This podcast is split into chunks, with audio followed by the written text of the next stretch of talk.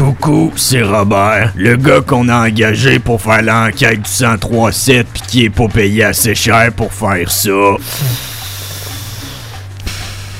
C'est moi ça. Puis l'enquête du 1037, ça commence maintenant.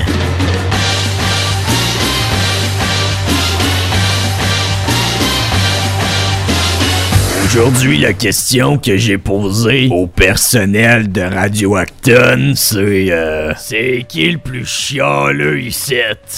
Je m'appelle Marianne Bessette et je trouve que la, ou plutôt les personnes qui euh, sont les plus chialeuses ici à Radio Acton, euh, je vais y aller avec Tania et je dois m'auto proclamer coupable Marianne Bessette.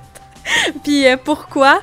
Euh, ben je sais pas, mais on dirait que je suis comme la confidente de chialage de tout le monde. Fait que tu sais, je, me dénonce, puis je dénonce Tania, mais tout le monde chiale, tu sais. On peut pas passer une journée sans que quelqu'un chiale. La seule qui chiale pas, ça doit être Kimberly. C'est tout. Tout le monde, sinon, ça vient se confier à moi. Puis moi, ben, vu que le monde chiale, ça me fait chialer. Fait que c'est ça. Mais on peut pas changer la nature euh, des gens.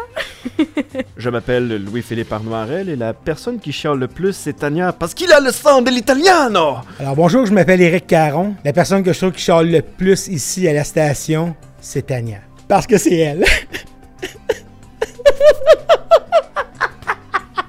Euh, mon nom c'est Olivier Bombardier et je trouve que la personne qui chiale le plus souvent.